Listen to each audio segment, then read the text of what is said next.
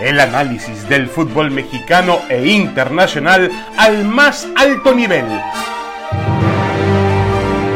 Aquí inicia Fútbol de Altura.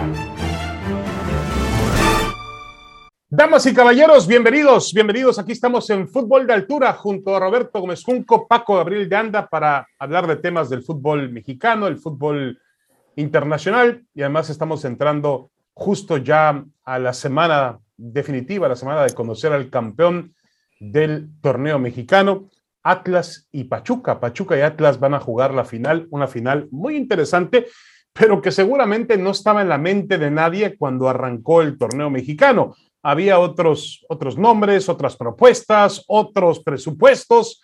Roberto, te saludo con mucho gusto. Realmente era muy complicado imaginar que Pachuca y Atlas jugarían por el título. Así es, David, Paco, como siempre, un gusto compartir con ustedes este espacio. Sí, sí, en ese sentido sorprendente. Ya sabemos eh, el bienvenido equilibrio de fuerzas que prevalece en el fútbol mexicano.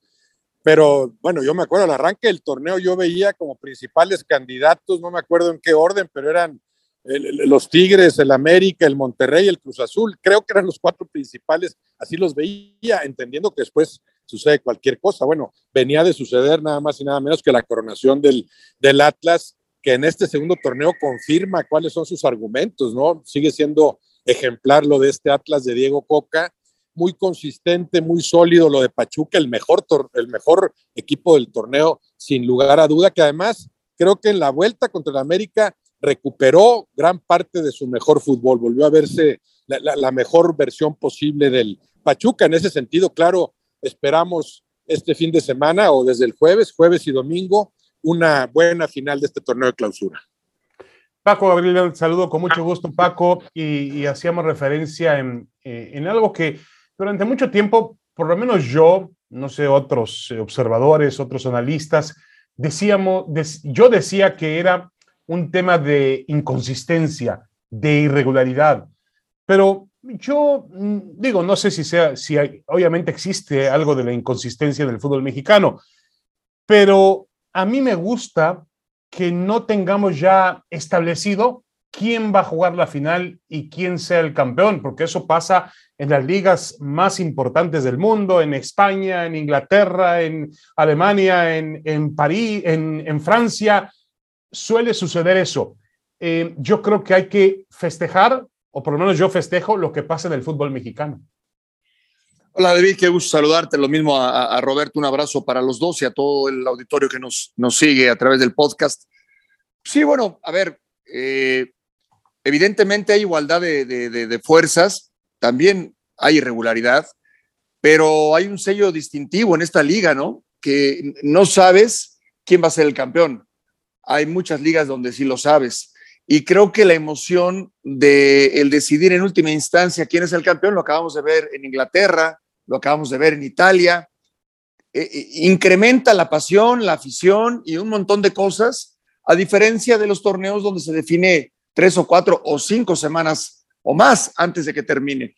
Eh, en México eh, eh, entiendo que el formato le permite a muchos equipos que no estaban contemplados cerrar mejor. Coincido con Roberto de que, bueno, por lo menos para mí, Tigres y Cruz Azul al inicio del torneo, y yo te diría hasta la mitad del torneo estaban como los favoritos. Eh, no tenía yo contemplado al Atlas como para ser bicampeón, como tampoco lo tuve para ser campeón. Te habla un poco de, que en México sí está muy abierta esa, esa puerta. Lo que sí te puedo decir que los dos mejores equipos del torneo son los que llegan a la final. No, no te puedo poner ningún pero con Atlas o con Pachuca. Hicieron todos los méritos de sobra para llegar a la final y son el campeón anterior y el líder de este torneo. Es algo que a mí en lo personal me, agrada mucho. Sí, de acuerdo, de acuerdo. Y, otro tema también fundamental, antes de analizar eh, dónde estuvo el fracaso, porque así hay que llamarle, yo no le veo de otra forma a lo de Tigres, a lo del propio América, aunque mucha gente dice que el América hizo un gran esfuerzo regresando desde los últimos lugares, pero eh, la exigencia del América habla de un fracaso cuando no consigue el título, o por lo menos cuando no pierde una, eh, en una final con, con, con obviamente con un eh, esquema competitivo. No sé si fue totalmente competitivo contra el Pachuca sobre todo en el último partido, el del domingo por la noche en el Estadio Hidalgo. Pero, Roberto, se enfrentan dos estilos diferentes en el campo de juego, un estilo más defensivo, más serio, más férreo, eh, como el del Atlas, y un, un equipo que ataca y que ataca mejor que nadie. Ofensivamente, el equipo del Pachuca es impresionante. Eh, ¿Nos espera una buena final en este sentido? Bueno, existen los elementos, ¿no? Como para que se produzca una, una gran final, sí, estilos muy diferentes. A mí me gusta más el fútbol del Pachuca, pero no, no, podemos más que respetar lo que ha hecho el Atlas. El Atlas sí es el equipo que más domina a lo que juega. Me gusta más lo del Pachuca porque siento que es más un fútbol de toda la cancha, de todo momento, todos defendemos, todos, atacamos. Y no es que el Atlas renuncie para nada al ataque, ¿no? Pero, pero sí está supeditado a lo que hacen dos grandes elementos, son Quiñones y Furch, a los que se les ha añadido en este torneo en, términos ofensivos, Chalá, ¿verdad? Que ha sido un desahogo por la izquierda maravilloso para el Pachuca, lo que hace claro Aldo Rocha en medio, una solidez defensiva, la, la, confiabilidad permanente de Camilo Vargas en, la portería. es un equipo eh, muy, muy convencido de lo que hace y lo realiza a tope. Tiene más plantel el Pachuca y eso le permite tal vez desplegar un fútbol más, espectacular, más vistoso. Yo creo que lo importante es que te acerques a tu mejor versión, que respondas en, los momentos cruciales, como lo es una final, el momento más importante al que puedes aspirar. En, el caso del América, por ejemplo, si hubiera cerrado el torneo jugando más o menos como jugó la ida en el Azteca, no habría nada que reprocharle. Lo que sí, puedes reprochar es por qué bajó tanto en la vuelta, porque fue ampliamente superado por el Pachuca, o sea, fue mucho más clara la superioridad del Pachuca con respecto al América que lo que vimos en la otra semifinal, no tan rara, tan, tan, tan, tan, tan especial, peculiar, pero en serio, ¿no? Desde la ida que, que parecía que ya en cualquier momento caía el 2-1 y a ver qué pasa en la vuelta. Bueno, igual del 2-1 cae el 3-0, ya, ya, por no hablar de la vuelta en el estadio universitario que, que, estuvo increíble en muchos, en muchos sentidos, ¿no? Lo del Pachuca me parece más inobjetable y en ese sentido sí cuestionable lo del América puedes perder la final, lo saben Pachuca o Atlas, pero creo que ambos tendrían que empeñarse en, si la pierdo, la voy a perder jugando lo mejor que puedo, esgrimiendo mis mejores argumentos. Y yo creo que, que, los dos están muy convencidos de la forma en la cual juegan, de su estilo, de, de sus grandes virtudes, también de sus defectos. y además, dos entrenadores que han hecho un trabajo maravilloso. ¿eh? Diego Coca realmente es para, para sacarse el sombrero con él ha puesto al Atlas en un lugar competitivo sin tener demasiados tampoco futbolistas o un plantel muy abultado. Y el tema también de Almada, apenas hace algunos meses dejaba Santos, hoy está en la final del fútbol mexicano, apenas en unos cuantos meses en Pachuca.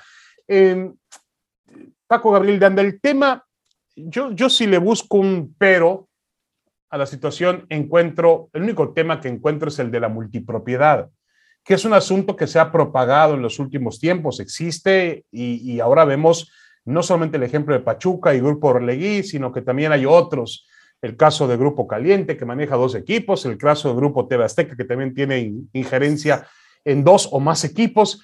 Eh, ¿Te parece que eh, el Pachuca y Atlas mancha lo del Pachuca y Atlas el tema de que proceden cada uno de ellos de una multipropiedad?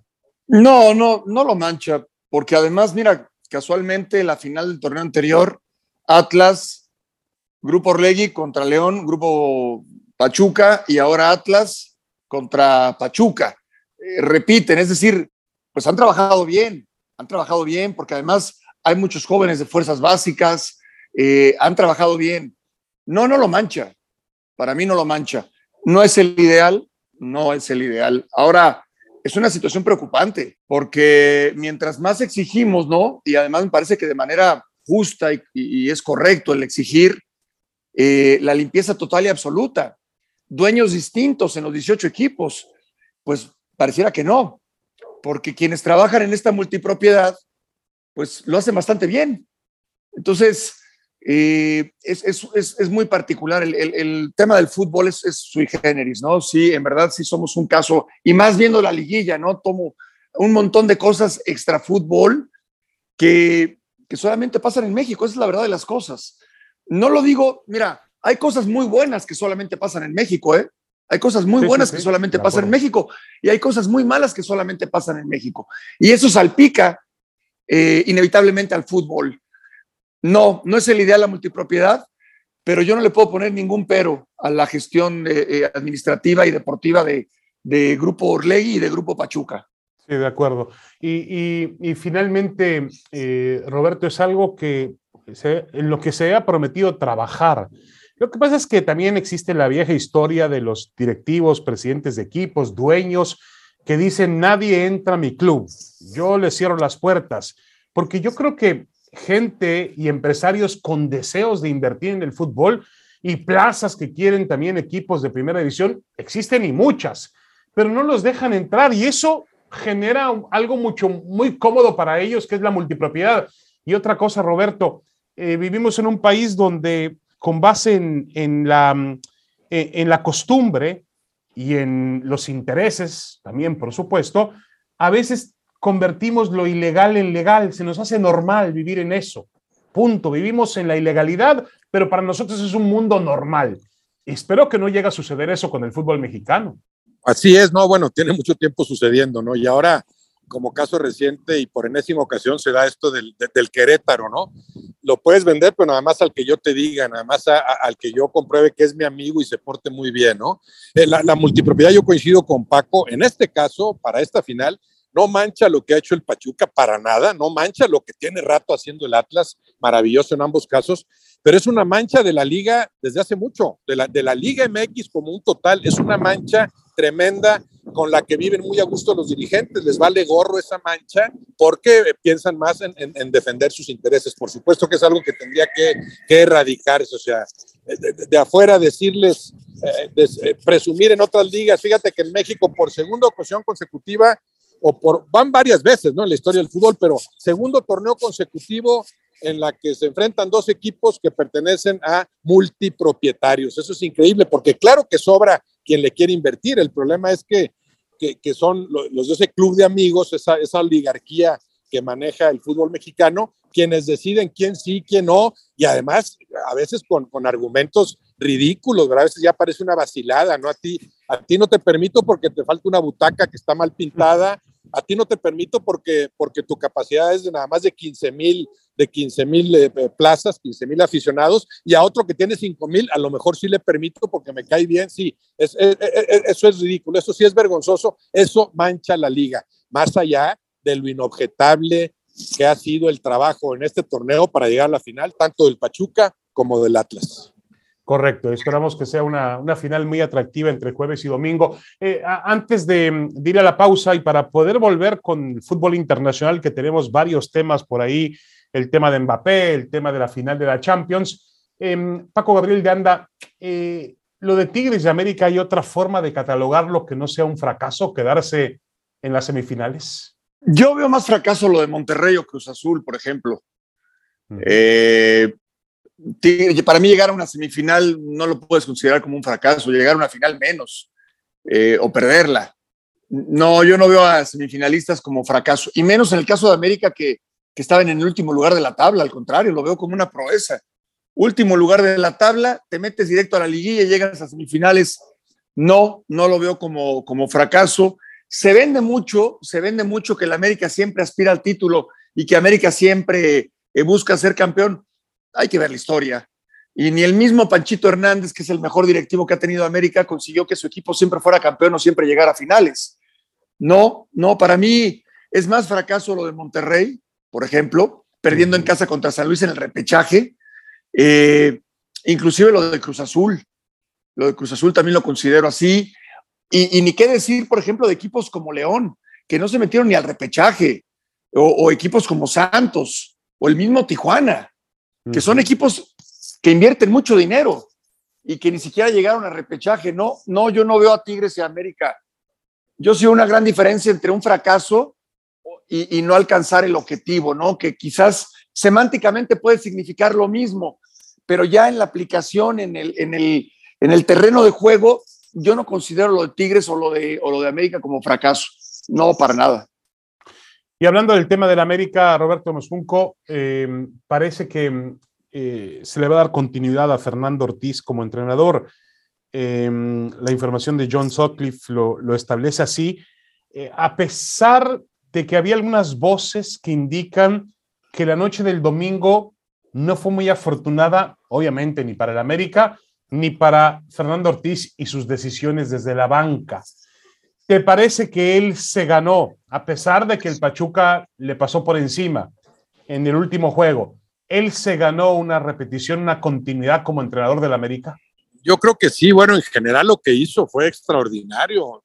Levantó de la nada un equipo que no sabía qué jugaba, desanimado, perdido, ¿no? Si vemos el saldo, no solo en cuanto a números, en cuanto al fútbol que jugó el América, claro que es muy positivo para Fernando Ortiz. Me gusta también cómo se ha manejado hacia afuera, las explicaciones que da, los diagnósticos que emite. Lo otro es, bueno, internamente, ¿cuál es tu siguiente proyecto? ¿Qué le faltó a este América? ¿Qué te pasó en ese partido de vuelta? ¿Por qué, ¿Por qué ofreciste en el partido más importante de todos una de las peores actuaciones? Porque si es una de las peores, no sé si la peor en la era de Fernando Ortiz, tal vez claro, también pagó la inexperiencia en, liguillas, pero en general yo creo que sí se gana la repetición, más allá de lo que sucede internamente, ¿no? ¿Qué tanto te convence? ¿Con qué claridad de, conceptos ves, ves, el futuro inmediato de la América? Yo coincido con Paco, claro. Yo le podría reprochar a la América, eso sí, ¿por qué no jugaste el último partido como venías jugando los anteriores? Así como a los Tigres les diría, ¿por qué jugaste también 45 minutos, pero no jugaste igual los 135 anteriores en esa eliminatoria con Latas? O sea, algo hay ahí mal para, para que seas tan inestable en tu, en tu desempeño, en tu rendimiento. Pero si lo catalogáramos como fracaso uno y otro, pues sí, tendríamos que establecer la lista y coincido con Paco, habría cinco o seis o más equipos que, que, que, levantarían la mano ¿no? en el orden de los fracasos. Y, para finalizar, antes de ir a la pausa, eh, Paco Gabriel, el, estuvimos muy cerca de que ocurriera, a unos cuantos minutos, segundos, de que quizá un equipo semifinalista del fútbol mexicano se tuviese que definir en la mesa. ¿Qué, qué, qué significa el error que comete Miguel Herrera y comete en general Tigres con una alineación indebida, con utilizar nueve jugadores no formados en el fútbol mexicano? ¿Qué significa eso? Mira, ya, ya hay antecedentes, ¿no? Con Miguel Mejía Barón en Pumas y hay otro antecedente con Tomás Boy, que en paz descanse. Primero, para mí, que son reglas muy complicadas. Antes habían tres extranjeros que eran extranjeros y el resto mexicanos. Ahora, si vemos inclusive el reglamento, te habla de 11 titulares, de los titulares solamente, en donde estarían involucrados los formados en México. Eh, para mí el tema del reglamento es siempre cambiarlo con tratar de sacar provecho por el exceso de extranjeros. Y después, total y absoluta responsabilidad del cuerpo técnico de, Miguel Herrera, ni siquiera de Miguel. Es increíble que los eh, integrantes del cuerpo técnico no se percaten de esos, de esos detalles. El, auxiliar técnico no solamente tiene que sugerir qué cambios hacer o a quién pones o a quién quitas y recomendarle y apoyar en el tema táctico al entrenador, también en estos temas. Algo que, bueno, le pasó por alto a todo el cuerpo técnico de, Miguel Herrera. Perfecto. Bueno, vamos a una pequeña pausa en fútbol de altura y vamos a regresar para platicar de temas del fútbol internacional. Mbappé se da un lujo que no todo mundo puede darse, decirle no al Real Madrid. Y tenemos, hablando del Real Madrid, la final de Champions lista para el sábado frente a Liverpool en el estadio de Saint-Denis en París. Una pausa y regresamos con fútbol de altura.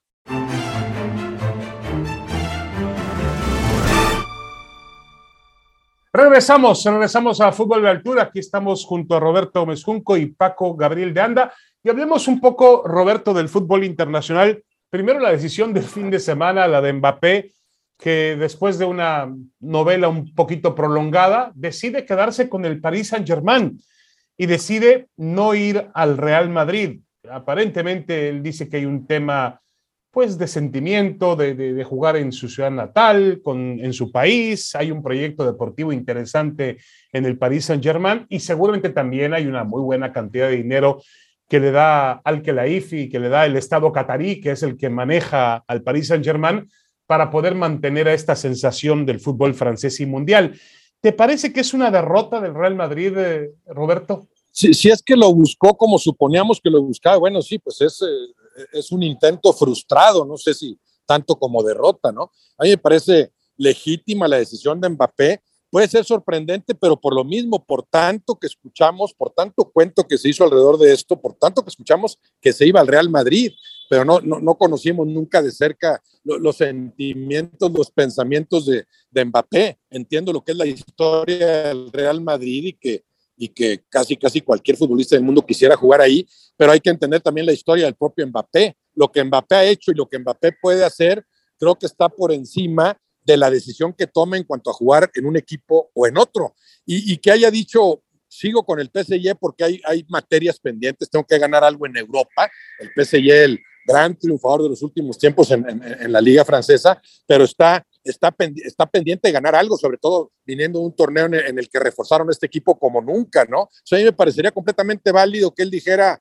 yo sueño con ser campeón de la Champions antes que ir con el Real Madrid, con el PSG.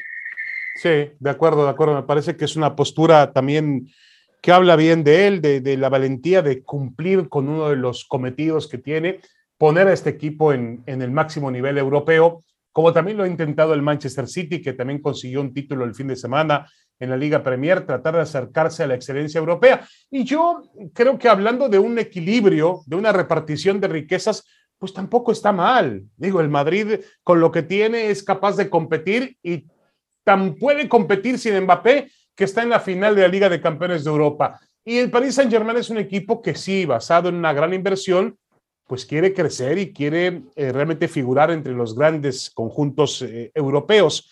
Eh, la única duda, Roberto, que puede permanecer sobre este tema es si Mbappé necesita al Real Madrid para llegar a los niveles máximos de excelencia en el juego, porque él está presupuestado para llegar al nivel de Messi, al nivel de Cristiano Ronaldo, ¿Necesita para eso al Madrid? No, para nada, para nada, porque, porque estás hablando del Madrid a cambio del PSG. Es que nos quedamos con los resultados, pero ¿cómo jugaron Real Madrid contra PSG? Nos acordamos de esos 180 minutos. ¿Fue mejor el Real Madrid que el PSG? Que avance con todo merecimiento, que haya respondido en momentos cruciales, me parece bien, pero eso decir es más equipo para nada, ¿no? Entonces, tiene todo Mbappé con Messi, yo no sé si siga Neymar, no sé qué tanto siga el plantel de, de, PSG al que le faltó dirección técnica, sí creo que ahí lo que le surge es, es buscar a alguien en lugar de Pochettino, pero desde hace rato, ¿no? Entonces, sí, lo veo al PSG capaz de, de, abrirle el camino a Mbappé para, para competir a los más elevados niveles. Claro, nos lo imaginamos, que hubiera hecho junto con Benzema, su compañero en la selección francesa, con el que poco a poco ha ido conectándose, jugadores maravillosos ambos y de tan distintas características, claro, pero en el PSG está Messi, está Neymar y está en general un, plantel muy completo, por lo menos tan fuerte como el del Real Madrid. Sí, de acuerdo. Y, ya conoceremos, porque seguramente será noticia en, las, próximos, en las próximas horas o días, Vamos a conocer el monto de la operación o del contrato de Mbappé, que era jugador libre y que aparentemente tendría, tuvo una cláusula eh, o un bono, mejor dicho, de fidelidad por firmar con el Paris Saint-Germain, pero debe ser la operación más cara en la historia del fútbol, eh, de todo, debe ser la, operación más cara en la historia del fútbol, en este caso para un, atleta, y va a colocar a Mbappé también entre los mejores deportistas eh, pagados del mundo. Em, decía Javier Tebas, el presidente de la Liga Española, que em, este es nuevamente un atentado contra la Liga de España y que lo están haciendo basado en, dinero. Bueno, eh, puede, puede que así sea, Roberto. Hay que recordar que Al Khelaifi y el propio Paris Saint-Germain sacaron del fútbol de España primero a Neymar, pagándole una cantidad eh, que nadie ha pagado hasta ahora, 222 millones de euros, cifra récord. Difícilmente alguien va a romper ese récord en una transferencia por un futbolista. Y también lograron atraer a Lionel Messi, ¿no? Ya en la parte final de su trayectoria con el Barcelona. Eh, pero aún así, este equipo, el Paris Saint-Germain, tiene una asignatura bien pendiente. Claro, claro, en, la cancha, ¿no? En, en, lo futbolístico, sí. Se manejan cantidades que obviamente nos rebasan, ¿no? obviamente le den lo que le den, sabemos que Mbappé va a asegurar el futuro económico de los bisnietos, de sus tataranietos, de, varias generaciones, ¿no? Eh, pero eh, en lo que tú mencionas, David, eh, hablar de quejas porque suelta demasiado lana la, la, gente del PSG, pues no queda que lo haga el Real Madrid, ¿no? Un equipo que históricamente, con una cartera con la que no compiten los demás equipos españoles, ha, forjado gran parte de su hegemonía, aunque lo más meritorio obviamente sigue siendo lo que ha hecho en la cancha. Sí, de acuerdo, de acuerdo. Yo creo que eso es positivo. Y bueno, vamos a ver al PSG, vamos a ver al Manchester City la próxima temporada tratando de buscar la gloria europea que tanto se les ha negado. Y hablando de gloria europea, eh, tenemos un partido eh, excepcional, maravilloso para este fin de semana en eh, Saint-Denis, en París, por el campeonato, por la Copa Europea, por la Champions. Van a jugar el Liverpool, Liverpool que perdió hasta la instancia final, perdió la Liga Premier con el Manchester City, y el Real Madrid, que fue campeón de España y que ha tenido un poco más de tiempo para relajarse, para tranquilizarse, a diferencia de Liverpool, que terminó a tambor batiente la Liga Premier. Em, a mí me cuesta mucho trabajo, Roberto, imaginarme una final de Champions donde está el Madrid y no colocar como favorito al Real Madrid. Pero entiendo que el nivel futbolístico de Liverpool ha sido mejor que el del equipo de Ancelotti. Sí, yo diría que en, circunstancias normales, creo que el favorito lógico, sin hablar de historia, sino de presente futbolístico, sería Liverpool. Lo que pasa es que Liverpool llega muy desgastado, eh, dramático el final de la, de la Premier League, estuvo muy cerca, no lo logró, bueno, gran parte por el increíble, la increíble reacción del City, ¿no? que, en cinco minutos un partido que perdía 2-0 le dio la vuelta para, para el 3-2 que le garantizaba la obtención del título. Eso pegará en el ánimo del Liverpool, que iba por cuatro títulos este año, ya había ganado dos, ese era el tercero, ya perdió la Premier, que, que, es la segunda más importante. Sí, creo que sigue siendo más importante la, la Champions League, pero además eh, es un Liverpool desgastado, ajetreado, con, con Salah que entró de relevo y anotó un gol, campeón goleador de la Premier League, eh, pero sin estar en su, en su nivel óptimo, su mejor hombre. yo creo que esos argumentos sí, por lo menos, emparejan la balanza. Yo lo veo para cualquier ese, ese partido del próximo sábado. Sí, de acuerdo. Eh, esperemos que sea un partido tan emocionante como han sido las fases anteriores. Eh, obviamente, si uno analiza esas, esas etapas previas, el Madrid ha tenido sus, sus problemas, los tuvo con el Paris Saint-Germain, los tuvo con con el Chelsea, los tuvo con el propio Manchester City. El camino del, de Liverpool, Roberto, incluyó a otra clase de equipos, el Benfica, el Villarreal. de alguna manera eso puede ser o enviar una señal de lo que podríamos ver el sábado en, en París. No, no sé si una señal, David, pero sí creo que eso le da como que un mejor entrenamiento al Real Madrid, o sea, vengo mejor preparado que tú. Lo que el Villarreal hizo en su momento tiene un mérito tremendo y, batalló para superarlo Liverpool, pero sí en general mucha diferencia en cuanto a los adversarios. El Real Madrid venció a tres que estaban tal vez en el origen entre los cinco principales candidatos al título. O sea, tenías que mencionar al Bayern Múnich, tenías que mencionar al Manchester City y tenías que mencionar al PSG renovado, reforzado. El Real Madrid puede decir, no me espanto contigo, Liverpool, porque mira a los tres que vengo de eliminar. Pero también Ancelotti y sus jugadores tendrían que estar conscientes de cómo eliminaron a cada uno de esos equipos. Para mí, esos tres equipos superaron al Real Madrid en general en cuanto al fútbol desplegado en 180 minutos. El enorme mérito de la escuadra merengue fue responder a ese nivel en los partidos cruciales con la inconmensurable figura de, de Benzema al frente. Sí, de acuerdo. Y podemos decir que obviamente Liverpool eh, no ha tenido el mismo nivel de competencia o de rivalidad que el Real Madrid, pero hay que entender que también Liverpool viene, Liverpool viene de jugar la liga, lo hemos dicho, la liga Premier a tope y de competir en una liga que no te deja espacio para poder confiarte porque en cualquier momento te pasan por encima y, se quedó al final a un puntito del, del, Manchester City en un cierre muy dramático. Ya lo decía Roberta, conquistó también las copas. Yo creo que veremos un partido muy parejo y muy interesante en París. Queda perdón, David, perdón, David, nada más, nada más y aclarar, ¿verdad? Dije Bayern Múnich en lugar de Chelsea. Pero fíjate, PSG, Chelsea y City, a esos tres, entre ellos el todavía campeón de, la, Champions League, los eliminó el, Real Madrid. Yo espero, David, como siempre, que, los dos se acerquen a su mejor fútbol. Imagínate el partido que podrían brindarnos si así sucede. Sí, de acuerdo, de acuerdo. Y justamente esa iba mi última pregunta, Roberto. ¿Cuál de los dos planteles es mejor? Yo sé que es una pregunta complicada porque eh, es verdad que en funcionamiento colectivo el Liverpool parece un poco más avanzado, pero en cuanto a figuras en el campo de juego, los dos tienen para dar y repartir. Yo como, como plantel pondría un poco arriba al Real Madrid, está Benzema, está Courtois, y después ya menciona tres o cuatro que quieras, Modric, el, crecimiento de, de, Vinicius, Casemiro, bueno, todo lo que eso implica. Del lado del, Liverpool, sí, está Salah y, y algunos otros jugadores que, en, gran parte lucen por la eficiencia colectiva. O sea, yo veo un poquito mejor al plantel del Real Madrid y un poquito mejor como equipo al Liverpool. De acuerdo, de acuerdo. Yo creo que tendremos un muy buen espectáculo el fin de semana, como suele ser la, la, Liga de Campeones de Europa, como ha sido el torneo este que ha sido realmente dramático y creo que tendremos un muy, muy buen cierre. Bueno, ya nos vamos. Muchas gracias, eh, Roberto, que estés muy bien. Buena semana. Un abrazo, David, Paco. Mucho gusto. Seguimos en contacto. Y un abrazo también para Paco Gabriel de Anda. Esto fue Fútbol de Altura. Muchas gracias. Hasta la próxima. Esto fue Fútbol de Altura